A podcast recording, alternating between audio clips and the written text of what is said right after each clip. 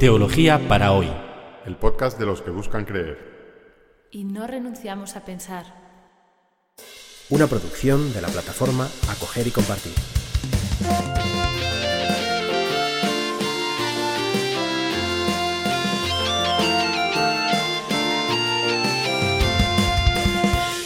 Bienvenidos al episodio 33 del podcast Teología para hoy, titulado En todas partes hay gente buena.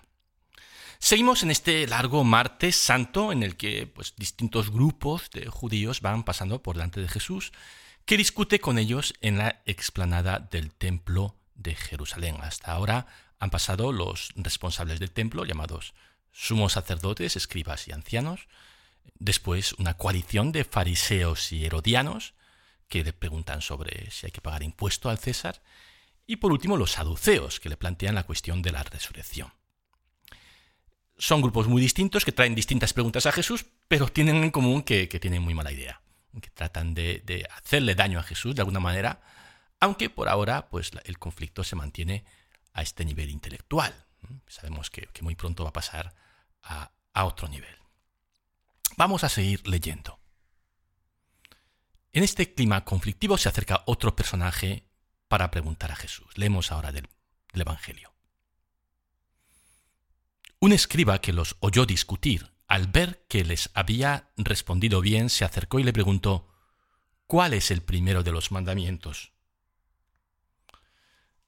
Un escriba, literalmente un gran Mateus, un letrado, una persona que, tiene una cierta cultura y que trabaja pues, en el ámbito de, los papeles, ¿no? de, las letras. Y le pregunta o le plantea a, a Jesús una cuestión importante para la teología judía, y es de, todas las normas que aparecen en el Antiguo Testamento, ¿hay alguna que sea más importante? No solo más importante, sino que alguna que sirva como clave para entender todas las demás. Es el, ¿Cuál es el primero de los mandamientos? Vamos a, vamos a, escuchar cuál es la, la respuesta de Jesús. Jesús respondió, el primero es, escucha Israel, el Señor nuestro Dios es el único Señor y amarás al Señor tu Dios con todo tu corazón y con toda tu alma, con todo tu espíritu y con todas tus fuerzas. El segundo es, amarás a tu prójimo como a ti mismo. No hay otro mandamiento más grande que estos. Para responder a esta pregunta sobre cuál es el mandamiento más importante, Jesús combina dos dichos, dos frases de la Torá, del Antiguo Testamento. La primera frase está tomada del libro del Deuteronomio, capítulo 6, versículos 4 y 5, y es la famosa oración del Shema. Shema quiere decir escucha, y la oración es Shema Yisrael, Adonai Elohenu, Adonai Echad. Escucha Israel, el Señor es nuestro Dios, el Señor es uno. Es el, el pilar básico, el fundamento de la fe bíblica en un Dios uno. Y Jesús enuncia esta, esta frase, esta oración, que es indiscutible como, como base de la fe bíblica. Pero añade una segunda frase, también tomada del, de la Torah, del libro del Levítico, capítulo 19, versículo 18. Amarás a tu prójimo como a ti mismo. Y esta es la síntesis del mensaje religioso y moral de Jesús, que amar a Dios y amar al prójimo son cosas inseparables, que no se puede amar a Dios, a quien no vemos, si no estamos atentos a las personas que sí vemos y que sí necesitan de nuestro amor y de nuestro cuidado. Vamos a ver cómo reacciona el escriba a estas palabras de Jesús. El escriba le dijo, Muy bien, maestro, tienes razón al decir que hay un solo Dios y no hay otro más que Él y que amarlo con todo el corazón, con toda la inteligencia y con todas las fuerzas, y amar al prójimo como a sí mismo, vale más que todos los holocaustos y todos los sacrificios. El escriba no solamente está de acuerdo con Jesús, sino que además añade algo de su propia cosecha, que amar a Dios y al prójimo vale más que todos los holocaustos y sacrificios. Y recordemos dónde estamos. Estamos en la explanada que rodea el templo de Jerusalén, donde se ofrecen sacrificios y holocaustos a Dios, sacrificios de animales, y cuando el animal pues, se, quema entero, holocausto quiere decir quemarse entero, es un sacrificio, es una ofrenda pues todavía más, más total, y se supone que a Dios pues esto le encantaba, y que esto era la manera correcta de dar culto a Dios y de agradar a Dios. Y sin embargo, este escriba, después de escuchar a Jesús, dice, no, no, es mucho más importante amar a Dios y amar al prójimo. Jesús, dos días antes, estamos, bueno, el, día antes, estamos a martes, eh, el día antes había expulsado a esos vendedores del templo, que era una forma de decir, mira, esto, este sistema de, culto está, se acabó, ¿eh? Eh, está obsoleto, hay que hacer otra cosa. Y, esa otra cosa que hay que hacer, esa nueva manera de agradar a Dios, es justo amar a Dios y amar al prójimo, como había entendido muy bien este escriba. Veamos cómo reacciona Jesús. Jesús, al ver que había respondido tan acertadamente, le dijo, No estás lejos del reino de Dios. Y nadie se atrevió a hacerle más preguntas. Este escriba, de alguna manera, representa lo mejor de la tradición judía. Hemos visto una serie de personajes judíos que pasaban delante de Jesús, pues cada uno tratando de, pillarle a Jesús de alguna manera. Y, vemos también que hay, esta, esta, persona buena, ¿no? esta persona sabia, que, representa también al pueblo de Israel. Y de hecho, esta idea de que había que amar a Dios y al prójimo, y que esa es la síntesis de la ley, de, la revelación bíblica, es algo que, está, que es muy propio también de, la, de la mejor tradición judía. ¿no? Y, lo encontramos curiosamente en esta, en esta anécdota muy interesante en el Talmud, en el Talmud que es un comentario a la Biblia muy importante para el judaísmo. Voy a leerles porque es una, es, una anécdota muy, muy divertida.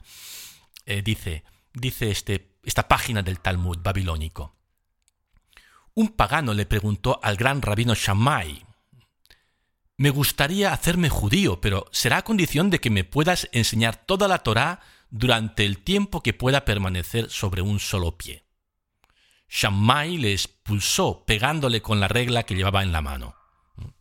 En el Talmud muchas veces esta pareja de rabinos, Shammai, que es, que es un cascarrabia, es un tío muy más rígido, más conservador, y Gilel, que es como más humanista, más, más liberal. Así que bueno, Shammai a la pregunta del pagano le sacude con una vara. El pagano, sigo leyendo, se llegó entonces a la casa de Gilel y le expuso a Gilel y le dijo, lo que no te gusta que te hagan... Y, Gilel le dijo al pagano que le había preguntado sobre, sobre la síntesis de la Torah. Gilel le dijo, lo que no te gusta que te hagan, no se lo hagas a tu prójimo. Ahí tienes la esencia de la enseñanza divina, lo demás no es más que comentario. Ve y aprende. Así que bueno, pues este impulso que le da Jesús, o esta, esta síntesis que hace Jesús, eh, pertenece también a, su propia tradición religiosa, a la, tradición judía. Hemos visto, por lo tanto, desfilar distintos grupos eh, y, finalmente eh, aparece este, este, esta, buen escriba, este sabio escriba, que, queda con, como amigo de Jesús, ¿no? como alguien que a quien Jesús le dice, no estás lejos, del reino de Dios. Vamos a seguir escuchando. Jesús se puso a enseñar en el templo y preguntaba, ¿Cómo pueden decir los escribas que el Mesías es el Hijo de David? El mismo David ha dicho, movido por el Espíritu Santo, Dijo el Señor a mi Señor, siéntate a mi derecha hasta que ponga a tus enemigos debajo de tus pies. Si el mismo David lo llama Señor, ¿cómo puede ser hijo suyo? La multitud escuchaba a Jesús con agrado. Aquí Jesús toma la iniciativa y sin que nadie se lo pregunte lanza una cuestión sobre la relación que hay entre el David, el rey David, y el Mesías, y la responde él mismo citando un versículo del Salmo 118 y dice que, bueno, pues que, que Cristo no ha venido para restaurar la monarquía davídica, sino que tiene una, una misión de, una orden superior, ¿eh? que, el Mesías no depende de David, sino más bien todo lo contrario, que es David el que debe estar al servicio de Cristo. Seguimos. Y él les enseñaba, tened cuidado con los escribas, a quienes les gusta pasearse con largas vestiduras, ser saludados en las plazas y ocupar los primeros asientos en las sinagogas y los banquetes, que devoran los bienes de las viudas y fingen hacer grandes oraciones. Estos serán juzgados con más severidad. Bien, esta es la última enseñanza de Jesús en este ciclo de controversias en la explanada del templo y, es un último consejo, ¿no? Es un último consejo que Jesús da a sus discípulos y también a todos nosotros. ¿eh? Cuidado con la religión que atonta. Cuidado con los líderes religiosos preocupados de su propia riqueza y prestigio y que están prontos a aprovecharse de los más débiles. Jesús termina así sus enseñanzas en la explanada del templo, pero aún sucede una cosa más. Jesús se sentó frente a la sala del tesoro del templo y miraba cómo la gente depositaba su limosna. Muchos ricos daban en abundancia. Llegó una viuda de condición humilde y colocó dos pequeñas monedas de cobre. Entonces él llamó a sus discípulos y les dijo, Os aseguro que esta pobre viuda ha puesto más que cualquiera de los otros, porque todos han dado de lo que les sobraba, pero ella, de su indigencia, dio todo lo que poseía, todo lo que tenía para vivir. Esta última escena es como, como la guinda ¿no? de, de esta secuencia de controversias en la explanada del templo, en la que han desfilado delante de Jesús gente muy cualificada, muy sabia en principio, con distintas preguntas, pero la persona que verdaderamente impresiona a Jesús es esta pobre mujer, probablemente analfabeta, que no habla, no dice ni una sola palabra, sino que hace. Y eso que hace es, y aquí, aquí hay que leerlo en versión original para, para entender la fuerza de, de, lo que esta mujer hace. Permítanme que lo lea en griego. Ebalen holon tombion autes. Ebalen, arrojar, holon, holos es tota, todo, ¿eh? holístico, holos es todo, ton bion, Dios, la vida, ¿eh? autes de ella, evalen holon ton bion autes, arrojó toda su vida, que lo han traducido aquí como todo lo que tenía para vivir, ¿no? es mucho más, es arrojó su vida, dio su vida, la entregó. Y ese es el verdadero culto de Dios, ¿no? Culto a Dios. La mujer que ha entendido cuál es el verdadero culto a Dios es esta viejecita. ¿no? ¿Qué es lo que va a hacer Jesús? Dar, dar su vida en pocos días. Y este pasaje tiene una función parecida al episodio, ¿se acuerdan?, de la curación del ciego Bartimeo. ¿eh? Después de la sección larga de, la subida a Jerusalén en la que los discípulos una y otra vez fracasan en, en, seguir a Jesús, este ciego, que es un pobre hombre, de un salto se levanta, tira el manto, que es lo único que tiene, es curado por Jesús y le sigue por el camino. Los pobres nos dan ejemplo, los pobres nos evangelizan. Vamos a, a, seguir leyendo y pasamos ya al capítulo 13. Cuando Jesús salía del templo, uno de sus discípulos le dijo, Maestro, mira qué piedras enormes y qué construcción. Jesús le respondió, ¿ves esa gran construcción? De todo esto no quedará piedra sobre piedra, todo será destruido. Seguimos en este largo martes, pero ya no estamos en el templo. Jesús sale con sus discípulos del templo y, el cambio de escenario permite eh, también un cambio de, de tema. Vamos a entrar en un tema nuevo que es el tema del discurso escatológico de Jesús, que va a ocupar todo el capítulo 13. Los discípulos están impresionados por la solidez arquitectónica del templo. Si alguna vez van a Jerusalén, pues verán todavía que del templo queda el muro de contención. El templo estaba rodeado por una esplanada, la esplanada tenía una forma rectangular, y el muro de contención oeste, occidental, de, la explanada, pues queda aún en pie y es el famoso, el famoso muro de las lamentaciones, y las piedras son enormes. Así que no es extraño que estos eh, discípulos de Jesús, que eran gente de pueblo, gente de Galilea, pues estuvieran mm, alucinados viendo estas grandes piedras y esta enorme construcción del templo de Jerusalén.